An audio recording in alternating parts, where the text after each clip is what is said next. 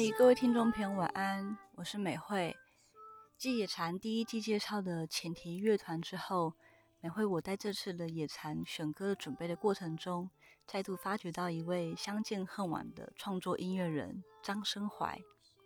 张生怀其实最初的本名是张雨绮，因为生怀说，在他的脑海中一直有小河、森林和鸟鸣的画面，因此灵机一动。就决定取艺名为张生怀。生顾名思义就是森林，怀除了有河流的意思，追字边更有鸟儿的意思。后来又因为太喜欢这个名字，干脆直接申请改名，于是艺名就变成了本名。生怀总共出了两张专辑，一张 EP。他参加电视歌唱选秀节目，在比赛结束后被签进商业制作的唱片公司。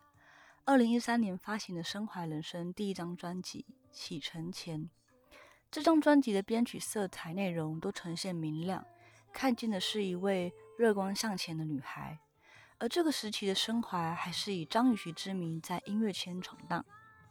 三年后，也就是二零一六年，音乐制作人陈建奇偶然在电台听到他的歌，被深深打动，主动邀请他合作。在好多音乐旗下发行的创作专辑，我想再唱起歌，这才是以张生怀之名的第一张作品。而这张专辑的意念如其名，他想找回唱歌的单纯快乐。美惠今天想分享给大家的这首《风景，请别凋零》，收录在他去年四月没有任何唱片公司的支援下独立发行的同名 EP。每回我非常非常非常喜欢的这张 EP 的一首歌，他在这张 EP 的歌声真诚的无以复加，编曲乐曲的情绪也都恰到好处。与两位乐手王义军与时间乐队的鼓手一方，以及王璇适度乐团的大提琴兼贝斯手巨灵的合作，很契合的融入。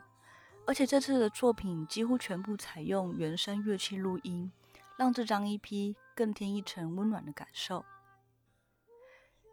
对生华来说，歌曲是他的日记本，记录他眼里的风景如何生长，如何成型。对生华来说，用着抽象的画面与直白的歌词，缩影成一首歌的长度，是他深刻自省的方式。